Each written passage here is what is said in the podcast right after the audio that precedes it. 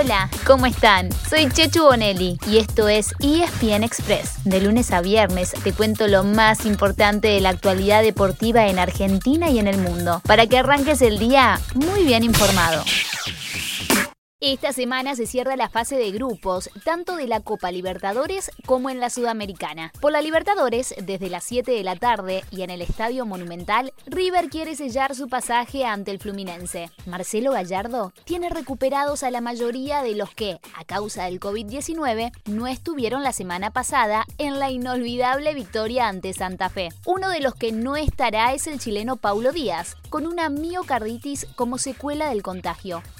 El millonario clasificará en el primer lugar con solamente empatar ante los brasileños. Si pierde, puede avanzar como segundo del grupo, pero para que esto suceda, necesita que Junior no le gane a Santa Fe en el duelo entre colombianos.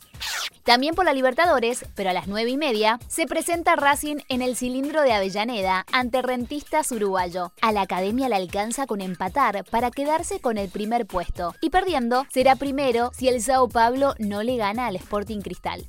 Mientras tanto, por la Sudamericana, hoy hay dos argentinos en acción. Talleres de Córdoba, ya eliminado, visita al Emelec en Ecuador desde las 9 y media de la noche. Antes, a las 7 y cuarto, Newell se juega en Rosario su última ficha para clasificar, pero no depende de sí mismo. Los del Mono Burgos tienen que ganarle al Atlético Goyaniense brasileño, pero además que el Libertad paraguayo pierda en Chile en su visita al palestino. Y un detalle más, entre los dos resultados, tiene que remontar una diferencia de 4 goles. A ver, simplificando, tiene que ser una noche perfecta para la lepra.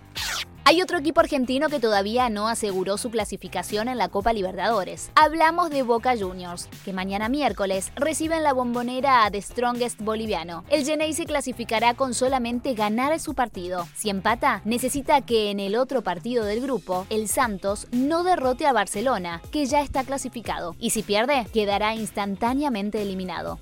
Durante el fin de semana, la gran noticia del mundo Boca fue que Mauro Zárate anunció su salida en junio. Si bien su contrato termina en diciembre, buscará nuevos aires después de haber tenido muy poca participación en el ciclo de Miguel Ángel Russo.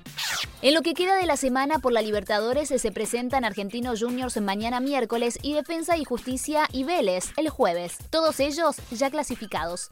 En la Sudamericana el miércoles juegan San Lorenzo, ya eliminado, y dos con todo a favor para clasificar, Independiente y Rosario Central. Y el jueves lo harán Arsenal, que está segundo y todavía tiene chances, y Lanús, que ya está fuera. Recuerden que a diferencia de la Libertadores, donde clasifican los dos primeros de cada grupo, en la Sudamericana solamente avanza el ganador de la zona. Los otros ocho equipos que jugarán octavos en esa competencia serán los que terminen terceros de grupo en la Libertadores. La semana que viene vuelven las eliminatorias sudamericanas, seguidas por la Copa América. ¡Qué buena noticia! Y ayer, Lionel Scaloni completó la lista de la selección argentina para enfrentar primero a Chile y después a Colombia. Del medio local llamó a tres jugadores de River, Franco Armani, Gonzalo Montiel y Julián Álvarez. El último es la gran novedad de la lista, pero tampoco sorprende. Con 21 años ya pasó por selecciones sub-20 y sub-23 y además está on fire tras anotarle goles a Boca y a Santa Fe. Y ya que estamos hablando de selecciones, ¿qué les parece si escuchamos a Diego Simeone? Desde hace varios años el nombre más mencionado para entrenar a la albiceleste. El Cholo estuvo en ESPN F360 después de conseguir el título de la Liga de España con el Atlético Madrid. Y esto fue lo que dijo cuando le preguntaron sobre la posibilidad de dirigir a la Argentina. Sueños de selección para dentro de mucho tiempo, tal vez. Estoy en una etapa importantísima hoy en Europa. Repetir lo mismo que repito siempre parecería aburrido. Sé que en algún momento sucederá, o me imagino que en algún momento sucederá, pero no, no, no lo sé cuándo. Una última noticia sobre selecciones. El entrenador de España, Luis Enrique, dijo que no convocará a Sergio Ramos a la Eurocopa, que también arranca el mes que viene. Ramos venía con problemas físicos y poca continuidad, pero lo más llamativo de su ausencia es que, por primera vez en la historia de mundiales y Eurocopas, la selección española no tendrá en sus filas ni siquiera a un jugador del Real Madrid. Un poco raro, ¿no? Y ya que estamos en Europa, les dejamos el recordatorio de las dos grandes finales que tenemos esta semana. Mañana, a las 4 de la tarde y por la pantalla de ESPN, habrá campeón de la UEFA Europa League, cuando choquen Villarreal y Manchester United en Polonia. Pero la frutilla del postre estará el sábado. Claro que sí, en Portugal, con la final de la Champions League entre el Chelsea y el Manchester City. Como les veníamos contando, la transmisión de ESPN tendrá en el SAP, el canal de audio alternativo, un relato especial para personas con discapacidad visual. Si les interesa saber más sobre el tema, busquen el hashtag relato alternativo. Pasamos al tenis porque ganaron dos argentinos en el torneo ATP de Belgrado. Y esto es una gran noticia. Fede Coria y Fede Del Bonis. Los dos tendrán rivales sudamericanos en la próxima ronda. Coria va ante el uruguayo Pablo Cuevas y Del Bonis con el brasileño Thiago Monteiro.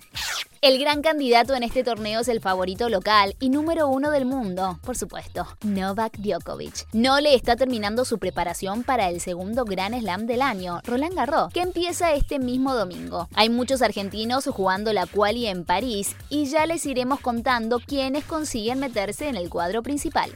Y cerramos este repaso con mucha energía bien arriba, as always, contándoles cómo sigue la primera ronda de los playoffs de la NBA para los Denver Anoche como local, el equipo de Facu Campaso le ganó a los Portland Trail Blazers para dejar la serie igualada en uno. Los próximos dos partidos serán jueves y sábado, ambos en Portland.